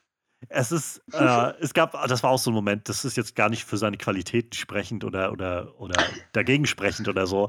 Aber es Er war kann nur so. Sandwiches machen, sagen wir mal so. Nein, nein, es war nur so witzig dann, als, Das kommt auf äh, die Pro-Liste. als er dann mit, er macht wahrscheinlich essen, essbare Sandwiches. Mehr können wir nicht dazu sagen. Und er macht die Kruste ab von den Sandwiches. er hat, äh, ich hatte auch gesehen, dass für Bibi hat er quasi halbiert und also so, so horizontal halbiert und das Seins, was er dann gegessen hat, hat er dann so diagonal halbiert. Ähm, was da wohl für eine Logik hintersteckt. Nee, aber ich musste, ich musste dran Monster. denken. Wir haben es immer gewusst. Bill ist der Böse. Ähm, nee, ich, ich musste da dran denken und das fiel mir dann so auf, als er angefangen hat, diesen Monolog zu halten, als das Gift anfing zu wirken bei, bei Kiddo. Und halt sie auch noch irgendwie meinte so, ne, kommst du mal zum Punkt irgendwie? Und er meinte so, ne, das wirkt jetzt noch, braucht zwei Minuten zum Wirken, da habe ich noch mal Zeit auszuholen. Und dann fängt er an Mhm. zu erzählen von so den geheimen Identitäten von Superhelden und ähm, so Clark Kent und Superman und Bruce Wayne und Ja. Batman und Spider-Man und Peter Parker. Und ich dachte so, Mann, Bill ist schon irgendwie ein ganz schöner Nerd. Dieser flötenspielende Comicbuch-Nerd. Ich frage mich gerade echt, in, in, also in welchem Jahr das gespielt hat eigentlich. Hm. Gute Frage. Ich, ich bin mir gerade nicht sicher, wurde, wurde nicht irgendwo was Weil, erwähnt? weil der, der Tommy da, den sie da heiraten wollte, der hat ja, glaube ich, in dem Schallplattenladen gearbeitet, ne? Und das geht so mit, mit Clark Kent und so und äh, Superhelden. Ich, hm, ach, keine Ahnung. Ich weiß nicht. aber ja, Schall- es ist schon- schon- Sind doch auch voll cool. Schallplattenläden sind doch heute voll, voll in wieder. Wahrscheinlich sollte das einfach seine, weiß ich nicht, sein, sein breit gefächertes Wissen zu allem Möglichen darlegen oder was, ich habe keine Ahnung. Naja, es war Oder halt, ihn einfach als Nerd stempeln, das kann auch sein. ich, ja, also ich glaube, es ist halt so ein bisschen diese, diese Popkultur-Versessenheit, die aber auch einfach so dieses Verspielte von, von Quentin Tarantino ist, glaube ich. Und man muss ja auch, glaube ich, dazu bedenken, als der Film rauskam, 2003, 2004, was waren da die bekanntesten Comicbuchfilme? Da gab es halt gerade die X-Men und die ersten zwei Spider-Man-Filme waren, glaube ich, gerade draußen. Ähm, das war es aber auch. Also da war ja dieses, was wir jetzt gerade haben, dieser große Boom, den, den Ja, gab es ja nee, noch um gar nicht. Und äh, insofern glaube ich, also hat das auch nochmal so, fällt einem das hinkommen, vielleicht heutzutage, nachdem man irgendwie i- im Kino jetzt, weiß ich nicht, 30, 40 Comicbuchverfilmungen in den letzten Jahren erlebt hat, fällt einem das wahrscheinlich noch schneller auf. So sticht es mehr heraus, dass da jemand gerade anfängt, von versteckten äh, Identitäten irgendwie zu faseln oder so. Aber ich fand es einfach nur so, wo ich echt gedacht habe, äh, komm, er ist schon echt so ein Nerd irgendwo. Äh, Mal sitzt er, wie gesagt, mit seiner Flöte da und mal fängt er dann an, die Lady darüber zu belehren, was in den Comics so abgeht. Das war schon irgendwie. Das ist, glaube ich, auch so eine Szene, wo ich immer, wo ich immer ganz doll zuhören muss, um, um seinen Punkt rauszukriegen, was er damit eigentlich ausdrücken will. Weil er ja dann ewig rumfaselt von wegen, Ja, ja. du bist ja nicht, so, du bist nicht, du bist nicht Clark Kent, du bist Superman oder andersrum oder Ja, ja. ich, ich krieg das schon gar nicht mehr zusammen. Naja, ich glaube, sein Punkt ist ja, das, das finde ich auch sehr schön, als er dann anfängt, so langsam zu ihr zu schwenken nach so einer zwei Minuten Redewand, sagt sie ja dann auch, glaube ich, irgendwie, ja, I, I, I think a, a point is coming oder irgendwie sowas in der Art, kommentiert sie das dann. Ähm, und sein Punkt war ja, glaube ich, zu sagen, so Superman ist halt so besonders, weil der halt er ist Superman so und, äh, und Clark Kent ist halt diese, diese einfache bürgerliche Person, ist halt nur seine Geheimidentität, seine Maske, die er aufsetzt. Ähm, und so bist du halt auch. Du bist halt eine Killerin. Du bist als Killerin geboren worden und würdest du halt sagen, ich möchte jetzt als normale Frau leben, als, als so dieses, das, was du da äh, ähm, mit diesem Typen da haben wolltest in deinem Record Store, das wäre halt einfach auch nur deine Maske gewesen, die du aufgesetzt hättest. Ansonsten, ähm, ja, du, du kannst dein, dein Inneres quasi nicht verleugnen. Ähm, Hm. wie gesagt, ich glaube, er hatte eine ne stimmt. Menge Freude daran, ähm, einfach ihr, ihr nochmal um den Kopf zu hauen, dass sie nichts von Comics versteht. Wir haben jetzt, also ich meine, er stirbt zum Schluss des Films. Ein, ein- Sequel ist Halten wir irgendwie das mal nicht mehr fest, sie hat's, sie hat's geschafft. ja. Und es ist dann nicht mehr, also ich glaube, eine Fortsetzung wäre nur noch schwer möglich, könnte ich mir vorstellen. Ähm, Naja, wenn, dann aber müsste das so ein Prequel werden, ne? genau, kriegen wir, kriegen wir ein Prequel zusammen. Würde auch insofern passen. Also ich meine, David Carradine, Carradine wird auch nicht jünger geworden sein in den letzten 15 Jahren. Ähm, ich weiß, Der ich weiß auch gar nicht, ja, weiß Der der, der lebt auch gar nicht mehr, sehe ich gerade, ja, 2009 Der ist gestorben. gestorben, ja, ja. Ja, ähm, also den könnten wir sowieso nicht nochmal zurückholen. Das heißt, Prequel bietet sich sowieso an. Und also ich meine, heutzutage ist IPs sind halt, ne, all, alles, so darum geht es ja heutzutage, dass du irgendeine IP hast, die Leute wiedererkennen, dass man, dass man irgendwas hat, womit die Leute was anfangen können und wissen, oh, das ist, das ist Bill, das ist Kill Bill. Ähm, ja, ist die Frage, ob sich das ähm, um, um Bill und die Gruppe da drehen soll oder um jemanden speziell, weil also diese Oren-Geschichte mit ihrem, wie war das? Japanisch, amerikanisch-chinesischen Wurzeln da, Ja, auf die sie ganz doll bestanden hat. Äh, also die hätte ja schon mal so eine eigene Story irgendwie. Ja. Von den anderen weiß man ja jetzt nicht so viel. Also da könnte man ja wahrscheinlich von jedem irgendwie. Wo ist Beatrix her? Was ist mit L. Driver? Die Geschichte, wie sie ihr Auge verloren hat und so. ja, Könnte das man wird ja, wird ja im Film auch nur so angerissen irgendwie. Aber ich meine, ich mein, wenn, die- wenn wir uns vorstellen, wir hätten so einen Film aus der Perspektive von Bill. So, da, Hm. da könnte man doch, glaube ich, ganz cool irgendwie diese, diese Story vielleicht Ja. erzählen, wie er halt sein, sein Syndikat da gestartet hat, nachdem er irgendwie aus dem Ja, Training kommt irgendwie. was, ne? mit, Ja, mit, ist halt die Frage, mit ne? Pai Mei, also über wie, den wir noch gar nicht er, gesprochen haben. so, wie, wie ist er zu dem gekommen? So, Ja. ne? Ja, er hat ja scheinbar Wo, bei wo hat er den ausgegraben, den trainiert alten? und, und Ja, aber hat warum? Also hat er, hat er sich das selber überlegt oder hat der alte Spanier ihn dahin geschickt oder was? Eine gute Frage, ja. Ähm, könnt ihr, also Geh mal da nach, der, nach China. der, der, der Schwertmann, äh, Ha- Hanso hieß er, glaube ich, ne? Äh, hat ihn, hat ihn Hanzo, ja, ja. vielleicht hat der ihn ja dahin geschickt oder so. Ähm, zu dem weisen alten. Ja, wahrscheinlich sind die, sind die so, so, ja, ich finde den, äh, das ist so witzig, weil der wird halt gespielt von, von einem von den Crazy 88 Leuten. Hm. Und der ist, ich weiß nicht, paar, paar 40 oder was, ne? Und dann haben sie ihm einfach weiße Haare und Bart angeklebt und dann so, jetzt bist du hier irgendwie 105 Jahre alt oder was?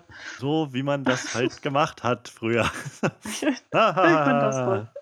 Das war, es war sehr unterhaltsam, das mit anzusehen. Ähm, Wenngleich er auch echt der, ziemlich mies drauf war, der Typ. Also, ja, ähm, naja, er, er, zieht ja auch durch, ne? Er redet ja auch nur da sein, sein Mandarin oder was, ne? Ja, ja. Weil er, Und, weil er äh, nicht die Sprache der Hunde sprechen will oder wie er das irgendwie da, genau, sagt. genau. Weil du, du mit deinem, mit deinem amerikanisch-englisch da komm, bleib mir weg, du. Aber ja. ähm, ich glaube, also wenn ich mich nicht täusche, wie ich das gestern richtig gelesen habe, der Schauspieler, der äh, Chia Hui Liu heißt der, ähm, war, glaube ich, also wieder so ein Casting, was Quentin Tarantino garantiert bewusst gemacht hat. Ähm, war halt in den späten 70ern in so einem recht bekannten äh, Martial Arts Film aus der Zeit aus, aus China halt, dem, die 36 Kammern des Shaolin, da hatte er halt die Hauptrolle gespielt oh gehabt. Oh Gott, oh Gott, oh Gott. Was hm. wahrscheinlich so die, ähm, der, der Anreiz war. Und ich sehe gerade, also er ist 51 geboren, sprich er war dann zur Zeit, als der Film rauskam und gedreht wurde, so in dem Dreh um die 50. Ja, da und könnte man vielleicht in die, Richtung, in, diesem Film. In die Richtung gehen, dass er dann, ja, wenn, du schon einmal den gecastet hast, dann kannst du auch gleich noch, noch mal ranhängen. So. Das so, so äh, Bills Zeit bei dem wäre, glaube ich, mal interessant gewesen. Ja. Weil, wie gesagt, wenn, wenn diese 5 Punkte Herz Explosionstechnik der beherrscht die und die zeigt aber niemandem. Und dann kommt aber wieder Bill ins Spiel und okay, pass auf, dir zeige ich die, du könntest die mal brauchen. Muss der ja auch schon ein bisschen was mitgekriegt haben.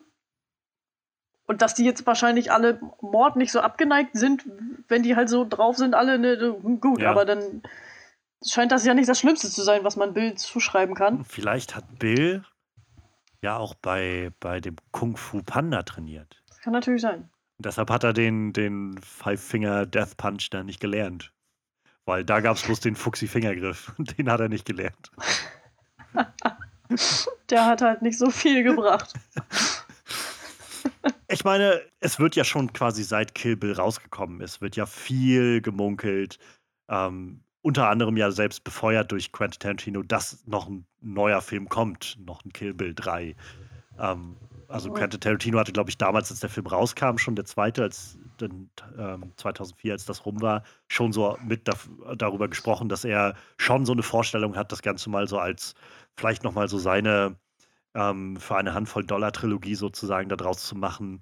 Ähm, Ideen hätte er wohl dann irgendwie schon, aber er meinte damals wohl schon, nee, da müssen, also das würde ich frühestens in 10, 15 Jahren oder so machen. Was erstaunlicherweise gerade diese Zeit jetzt wäre. Und ähm, es Wenn wurde Bibi auch alt genug ist. Genau, es wurde halt schon immer wieder darauf und hingewiesen. Und dann, gegen, dann gegen die Tochter von Vanita Green antreten. Ganz genau. Das, das wurde bisher immer, also wird so gemunkelt, dass man das ja machen könnte. Ähm, Gerade auch, weil ähm, Juma Thurmans Tochter ähm, ja auch mittlerweile im Schauspiel tätig ist und ihr auch ziemlich ähnlich sieht. Ähm, und gerade auch im letzten, also auch in Once Upon a Time in Hollywood war die halt auch dabei die wäre jetzt in dem Alter, dass sie halt genau das ausfüllen könnte, irgendwie, was Bibi jetzt an Alter hätte. Ähm, und vielleicht könnte man da ja so ein, ähnlich wie jetzt das schon war in den bisherigen Filmen, einfach so ein paar coole Flashbacks mit reinbringen, wo man nochmal Bill sieht, wie er so als, als junger, junger Opa losgezogen ist. Wobei das, also das kann man sich jetzt so einfach zusammenbasteln. Wenn das nachher wirklich die Idee ist, dann, dann wäre das ein bisschen lahm, glaube ich. also da kommt halt jeder Fan drauf. Das habe ich mir gerade hier in zwei Sekunden ausgedacht. Ja. Und wenn das, das auch seine Idee war, dann ja. Hm. Ja, ich, also Hauptsache wir, wir, wir finden irgendwie ein Konzept und kommen vielleicht ja Quentin Tarantino zuvor. Ja, natürlich, natürlich. Wir, wir, ich habe gerade nachgeguckt, der ist Maya. Wir werden dann Maya Hawk einfach Maya, genau. so hieß sie. wir, wir, müssen ja, ja nicht, wir müssen das ja nicht offiziell Kill Bild rein nennen. Wir können dem Ganzen ja einen anderen Titel Nein, geben. um Gottes Willen. Wir, wir nennen dann, dann BB Kills oder sowas. So was Regisseur angeht, bin ich jetzt schon an dem Punkt, wo ich das Gefühl habe, ich weiß gar nicht, ob jemand anderes als Quentin Tarantino wirklich gut dafür wäre, so für dieses Ja, Genre, so weit so würde ich dann nicht gehen, ne. für diese Sachen. Ähm, so, ich bin gerade noch, noch am Überlegen, ob mir noch irgendwer einfällt, der in den letzten Jahren so eine Energie irgendwie dabei hatte, so, so, so aufgedreht hat. Aber so wirklich, also ich bin ein großer Fan von ähm, äh, Bad Times at the El Royale, dem Film äh, von Drew Goddard. Der kam halt vor ein paar Jahren raus und war so ein bisschen so eine, also schon eine sehr eigene Geschichte, aber auch, es hatte viel so Parallelen zu, ähm, zu dem Stil, den Tarantino so gerade in so Sachen wie ähm, in so Sachen wie, wie halt Pulp Fiction oder sowas mit reinbringt. So, in, so, so dieser illustre Cast an Figuren und so Crime Stories und so. Aber gerade Mhm. das, was ich jetzt halt gestern von Kill Bill gesehen habe, ist sowas, was mir jetzt gerade nicht einfallen würde, wo man sowas gesehen hätte hier in den letzten Jahren mal im Kino oder so. Ja. Ähm, wo es halt ich glaube am ehesten vielleicht noch ähm, so, wenn man in diese John Wick-Richtung denkt, vielleicht. Das ist ja so ein bisschen das ja, moderne Martial Arts, so dieses Gun Fu, wo es dann einfach immer so eine Mischung ist aus Kampfkunst und irgendwie Headshots die ganze Zeit. Vielleicht könnte man halt äh, da in die Richtung noch denken, aber ich glaube, denen fe fehlt so ein bisschen der Witz für solche, für sowas wie Kill Bill. So, da, Mhm. also ich weiß nicht, ob du die John Wick-Sachen mal gesehen hast. Ähm, so, ich fand die jetzt alle Den irgendwie ersten. unterhaltsam. Auch schon vor Jahren Den, mal den ersten gesehen. aber auch, finde ich, bisher am besten, um ehrlich zu sein. So, die Choreografien werden noch krasser, aber danach bauen die irgendwie ganz schön ab von der, so von dem, Hm. vom Potenzial, dass sie mich mitreißen mit ihrer Story. Ähm, Ja. aber de- generell fehlt denen, glaube ich, so ein bisschen dieses Augenzwinkern, was sowas wie Kill Bill ja eigentlich durchweg hat, so von vorne bis hinten. ähm, also ja, ich, ich wüsste nicht, wer außer Tarantino da so ein bisschen da so in, in, in den Rahmen kommt, wo man das Gefühl hat, ja, doch, dem traue ich zu, so, so im Stil von Kill Bill eine Fortsetzung zu machen. Ah, und selbst wenn, dann würde man halt immer denken, ja, es ist aber nicht Tarantino. Ja, Das würde man ja merken. naja, ich frage mich gerade, wer, ein, wer einen jungen Bill spielen würde. Eine gute Frage. Wen haben wir denn da so aktuell? Also ich meine, er müsste ja wahrscheinlich schon so ein bisschen diesen, diesen Südstaatler-Touch so haben, oder? Ich weiß nicht, also der erste, der mir gerade eingefallen ist, ist Joseph Gordon-Levitt. Und ich weiß nicht warum. Uh. Ich meine, der ist jetzt auch nicht mehr so jung mittlerweile, aber Ja, es kommt Ja. darauf an, wo man das ansiedelt. Ne? Also ich Ja. meine, Bill war ja nun auch. Wie alt mag der gewesen sein? In dem Film. 350? 350 Jahre. Wer weiß. Ich meine, Pai Mei scheint ja auch schon ein bisschen älter zu sein. Nein, naja, so, Also so der wird- 60 hätte ich ja, jetzt schon gesagt. Also, Ja, ja. Ne? Also, Also- der Schauspieler war auf jeden Fall zu der Zeit ähm, ja Mitte 60. Ja, sag ich doch. Das, Ja, also ja, das also- passt schon. Ja, also ich meine, Joseph Gordon-Levitt ist keine schlechte Wahl. Der ist halt sowieso so ein Schauspieler, der so gerne irgendwie in Rollen reinschlüpft und ähm, der hat so ein bisschen das Talent, glaube ich, was, was äh, Tom Hiddleston auch immer wieder so an den Tag legt, so, so, wo der so, so, so, so gut erkennen kann, was Personen ausmacht und dann so Impressions machen kann und sowas. Keine, keine schlechte Wahl, glaube ich, was das angeht. Ähm, ja, ich schaue gerade mal. Er hat auf jeden Fall so ein bisschen was an, äh, an, an, an Nachfahren auch noch, ähm, die wohl alle auch so ein bisschen tätig sind. Der David Carradine, Carradine. Ähm, ich bin auch am überlegen, ob wir noch jemanden finden, der noch jünger ist. So, so der, der so gerade so ein bisschen, vielleicht so Anfang 20 oder so. Äh, oder, nee, na, vielleicht so jung gar nicht, aber vielleicht so vogue ist, 20, ey. 30 so in dem Rahmen irgendwo ist, vielleicht. Äh, Wie wär's denn mit, und ich weiß gar nicht, warum mir der gerade in den Kopf kam, aber wie wär's denn mit Charlie Cox? Daredevil persönlich. Hm.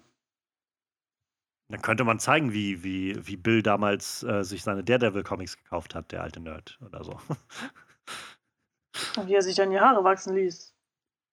Und ich, ich musste halt nur gerade irgendwie, ich glaube, so ein bisschen war jetzt einfach der Gedanke, ähm, so dieses Brutale, so wenn wir so ein bisschen den aktiven Bill sehen, das könnte ich mir gut Mhm. vorstellen. Also das haben wir in Daredevil schon sehr gut gesehen, wie, wie äh, Charlie Cox da aufgedreht hat. Und Ja, stimmt. ansonsten finde ich, ist er auf jeden Fall ein guter Schauspieler. Also ich mag den immer sehr gerne sehen. Und ich könnte mir vorstellen, dass der da, also warum nicht? könnte da bestimmt gut Ja, reinschlüpfen. klar. Ruf ihn an. Frag doch mal. Ist aber, ich glaube, der ist Brite tatsächlich. Also das muss jetzt gar gar nichts dem Oh aber nein. ähm, ja, ich glaube, der ist Brite. Wer sagt denn, dass Bill kein Brite ist? Naja, also ich hatte vom Akzent her jedenfalls wäre ich jetzt nicht auf Brite gekommen, wenn ich ehrlich bin. Ja, den hat er sich vielleicht antrainiert. Stimmt, ich meine, er spricht ja auch alle möglichen Sprachen. Ähm, es war übrigens Ich aus. ich habe so beim ersten Mal auf Englisch geguckt, ich habe gedacht, warte mal, du, hast, du verhörst dich doch jetzt gerade. Das kann doch nicht sein. Der kann doch nicht lispeln. Ja.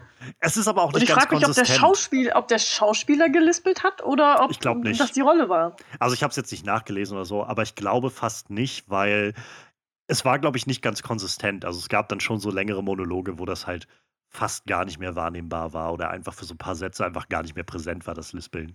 Ähm, und mal gab es halt Momente, wo es einfach wirklich sehr offensichtlich gelispelt war, was er da gesagt hat. So.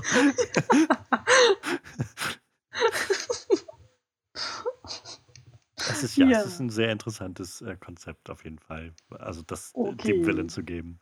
Ähm, naja, mal Wahnsinn, gucken, dass das vielleicht, Kind ordentlich sprechen gelernt hat. Vielleicht kann Quentin Tarantino dann tatsächlich für einen möglichen Kill Bill Volume 3 Flashback oder so äh, nochmal Joseph Gordon-Levitt casten oder sowas. Wäre ja ganz interessant, wenn da was bei rumkommt. Ja, wir gehen so langsam dem Ende entgegen. Und eine Sache, die ich jetzt gerne machen möchte am Schluss. Ich habe hier Oh so meinen, ähm, mein, ich jag dir eine Kugel durch den Kopf. Glas voll Dreck? Nein, ich habe hier ein, ein Glas, man hört es vielleicht, voll, äh, Voll so kleiner, voller, voll kleiner Schnipsel. Und auf den Schnipseln Okay. habe ich verschiedene Villains draufgeschrieben, so bekannte aus, dem, aus der Filmgeschichte.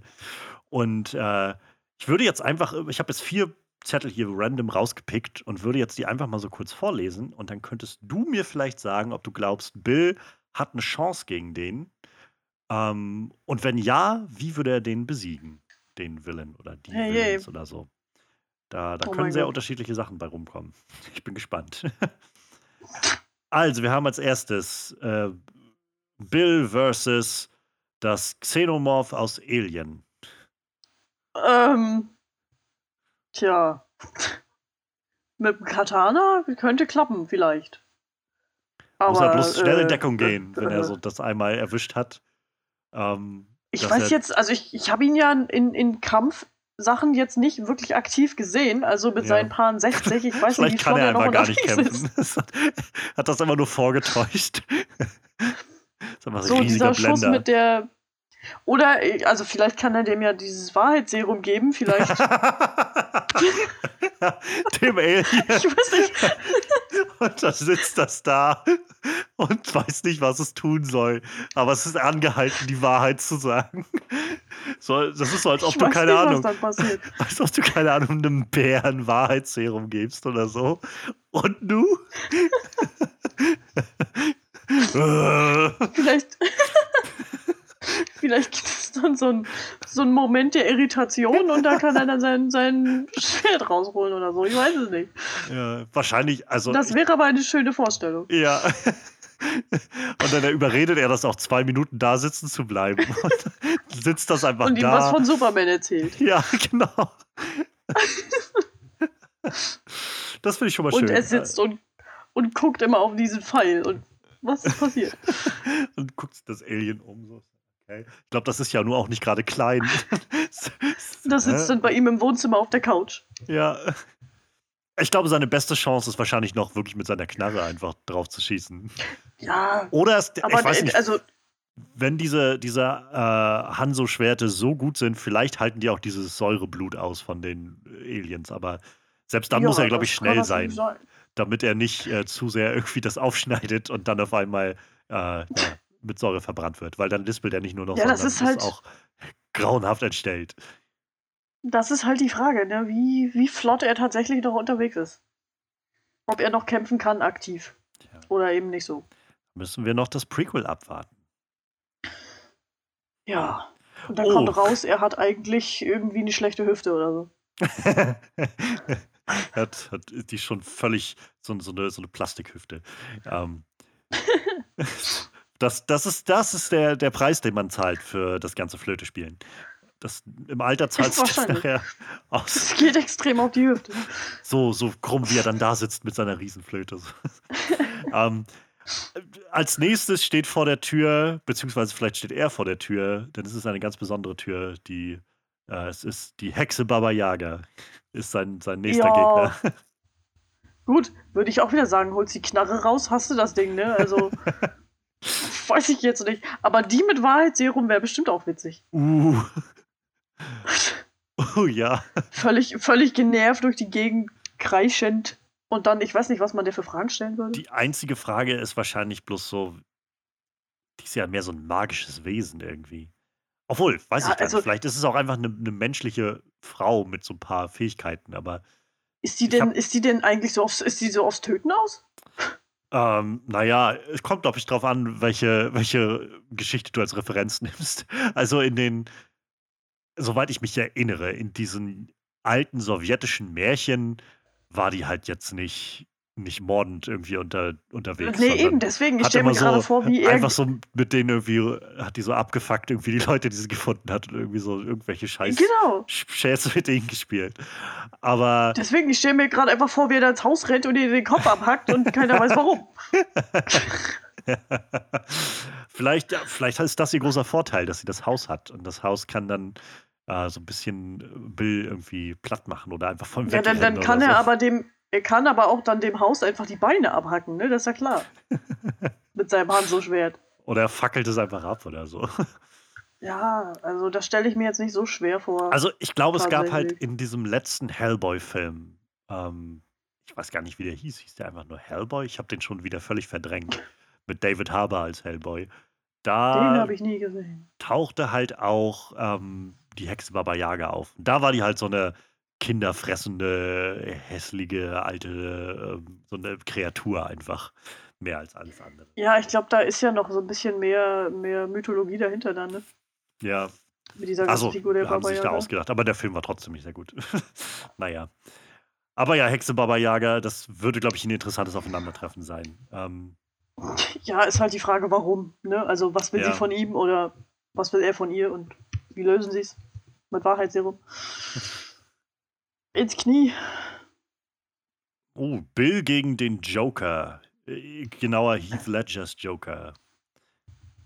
Hm. Oh. Das könnte tricky werden, glaube ich. Also gar nicht, weil ich so der krasse Joker-Fanboy wäre, aber ich glaube einfach so, der, der ist, glaube ich, chaotisch genug, dass Bill wahrscheinlich keine große Ahnung hat, was er mit dem anfangen soll oder wie er da rankommen soll. Ja, wahrscheinlich wäre er einfach mega irritiert und genervt. Weil einfach zu viel Chaos. Also, wenn du mich fragst, glaube ich, die, die wahrscheinlichste Sache wäre noch, dass er den Joker wahrscheinlich auf seine, versucht für sich zu rekrutieren, irgendwie als, als Teil seiner Gang oder so. Wenn er dann, na, ist vielleicht die Frage, ob er überhaupt oh. nicht Frauen überhaupt in seiner Gang will. Also Bart war ja wahrscheinlich auch mehr so da, weil er, weil ja, er sein Bruder gut. war. War halt da. Tja, das naja.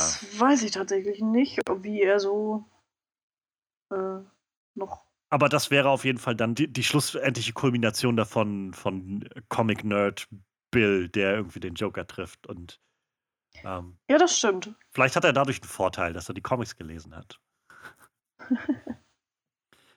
ich weiß, was du vorhast. Ja, und zum Schluss ist es natürlich ähm, das, das, das einfachste Match ähm, Bill versus Godzilla. ja, okay. Ich meine, ja klar, jetzt, wenn man sich mal die Godzilla-Filme anguckt, warum habt ihr nicht einfach Bill angerufen? Einfach, Bill, komm doch mal nach Japan, du bist bestimmt sowieso gerade da. Godzilla ist wieder in der Hood. Wahrscheinlich ist das so, ähm, so in dem neuen äh, Godzilla vs. Kong, in dem Film, hatte Kong dann irgendwann so eine Axt, die im Prinzip der, der Axtkopf war.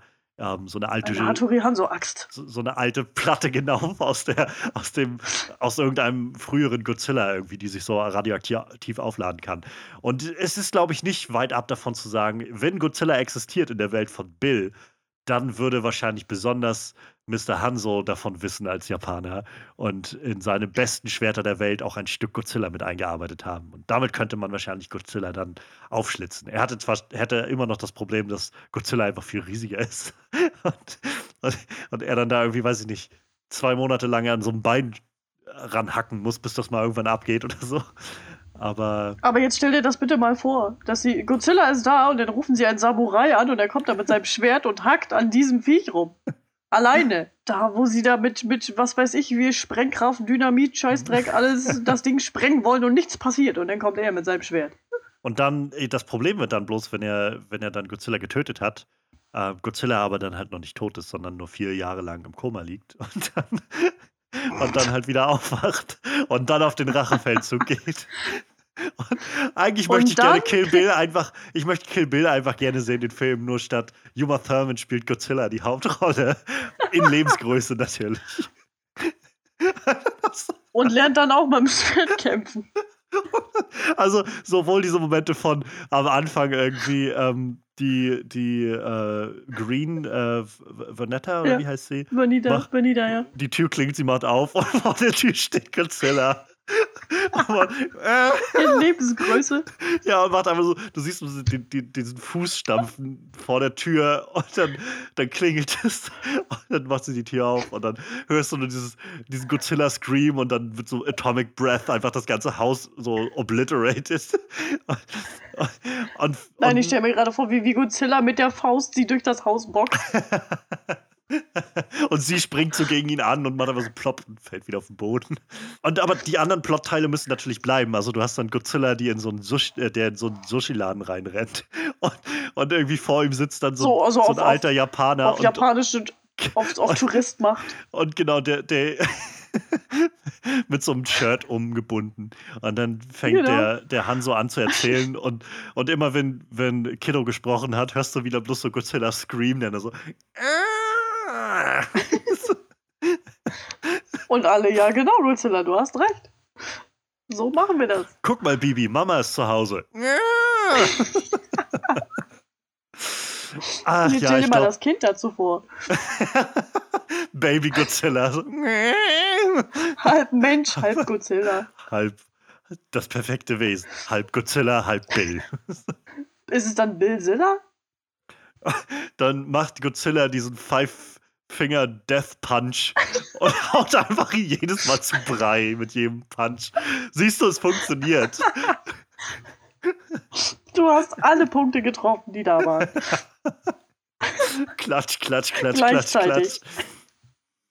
Und danach muss er aber noch fünf Schritte machen. Als auf. Dann kann Godzilla ihn so, so diese Reste aufheben so, und so die Beine dann so ein bisschen bewegen. So eins, zwei, drei, vier, fünf. ja, fünf, okay, wir sind uns einig. Fünffinger Death Punch, den hat, den hatte äh, Pai dich gelehrt. Ja, genau. Einfach nur klatsch, klatsch, klatsch, klatsch, klatsch. Und jetzt, jetzt stell dir mal diese Szene vor, wie sie, wie sie Godzilla in einen Sarg packen und vergraben. so eine Beerdigung von drei Wochen irgendwie. So ein, so ein Grab ausheben, wo du einfach mal so, weiß ich nicht, 100 Meter Land. Und dann dieser, dieser Kleinwüchsige, der das ausgehoben hat. Noch so fünf Leute, die nebenbei einen Sarg basteln, der irgendwie groß genug ist. Ach ja, Godzilla gegen Bill, das, äh, da freue ich mich drauf. Also da, da bin ich auf jeden Fall dabei. Vielleicht wird ähm, das dann der dritte Teil, mal sehen. Es kommt raus, Uma Thurman war die ganze Zeit Godzilla. Ähm, zieht sich so Scooby-Doo Nee, oder, oder er hat, er hat dann äh, einfach seinen, seinen Fight gegen Godzilla gehabt und hat danach gesagt, wisst ihr was, scheiß drauf, ich, ich gründe jetzt hier eine Gruppe von, von Samurai-Mördern, ich hab die Schnauze voll. ich will sowas nicht mehr machen, ich will Leute für mich arbeiten lassen. Ach ja, Schön. Genau deswegen wollte ich dich gerne einladen, weil ich weiß, dass an irgendeinem Punkt unsere Gespräche immer in so eine Richtung laufen werden. Ähm, Eskalieren. Ein bisschen. Ja, aber das bietet sich bei Kill Bill auch, auch auf jeden Fall an. Ähm, genau, ja, also. Da, dafür ist sie da. Ich würde auf jeden Fall sagen, da kann man Bill, dem titelgebenden Bill aus Kill Bill, auf jeden Fall äh, mit zum, zum Prädikat Most Villainous Player ähm, ja, gratulieren, würde ich sagen. Also passt auf jeden Fall. Ähm, ist auf jeden Fall, glaube ich, ein Villain, der, der immer wieder mal so in Erinnerung bleiben wird. Mhm. Schön, dass du da warst. Ähm, ich Ja. finde, das war, also es, es, es, ist sowieso nett, wenn wir über Filme reden, aber es ist auch, glaube ich, sehr gut gewesen, dass wir einfach Kill Bill jetzt besprechen konnten, so diesen Film, den du seit, seit ja, zehn Jahren irgendwie mit dir rumträgst und den ich ähm, Den du einfach jetzt endlich mal geguckt ja, hast. den ich halt einfach zehn Jahre lang irgendwie vor mir weggeschoben habe ähm, und immer nur mitbekommen habe, wie du den halt geguckt hast und geguckt hast und geguckt hast. Und ähm, ja, insofern war das, glaube ich, nur, nur, nur logisch, dass wir darüber auch nochmal ganz intensiv sprechen mussten. Das musste Ähm, irgendwann passieren. ja, ich äh, an dieser Stelle gibt es dann immer die Möglichkeit, noch so ein bisschen was zu verlinken. So, du, du hast schon gesagt, du möchtest jetzt nicht aktiv Werbung machen. Ich sage es jetzt trotzdem einfach mal. Äh, du bist auch auf einem Instagram-Account zu finden. Äh, Mädchen am Rädchen. Und ich glaube, also ich finde das immer sehr, sehr cool mit anzusehen. Ähm, dieses, ja, auch, wir haben das Wort jetzt häufig schon benutzt heute, eskalierend, habe ich das Gefühl. So ein bisschen eskalierende Pandemie-Hobby, was du gefunden hast. Ähm, und äh, ja, du, du bist da jetzt so am, am, Ja. am, am, am, am Spinnen, am Weben, am Stricken, am alles, was man so mit Stoff tun kann, habe ich das Gefühl. Und das ist, äh, das Ja, da stricken auch gar nicht mal so viel. Ähm, aber ja. Wie Genau. gesagt, ich, also wir hatten schon mal äh, off, off Mic drüber gesprochen. So für mich fällt das immer alles in so einen Bereich, wo ich sage, mit Stoffen was tun ist irgendwie stricken oder so.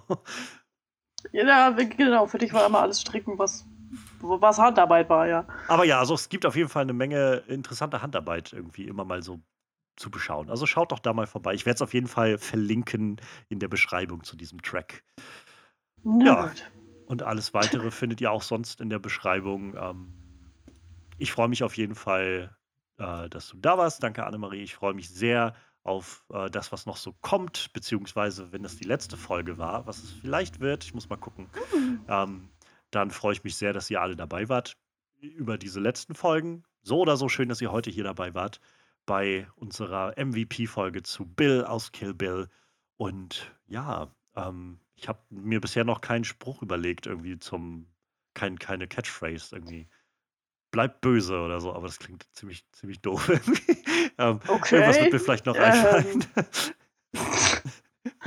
Stay evil, dran, everybody. ja, in diesem Sinne, ähm, macht's gut und wir hören uns auf jeden Fall in irgendeiner Art und Weise wieder. Ähm, bis dahin freue ich mich drauf. Ciao, ciao. Tschüss.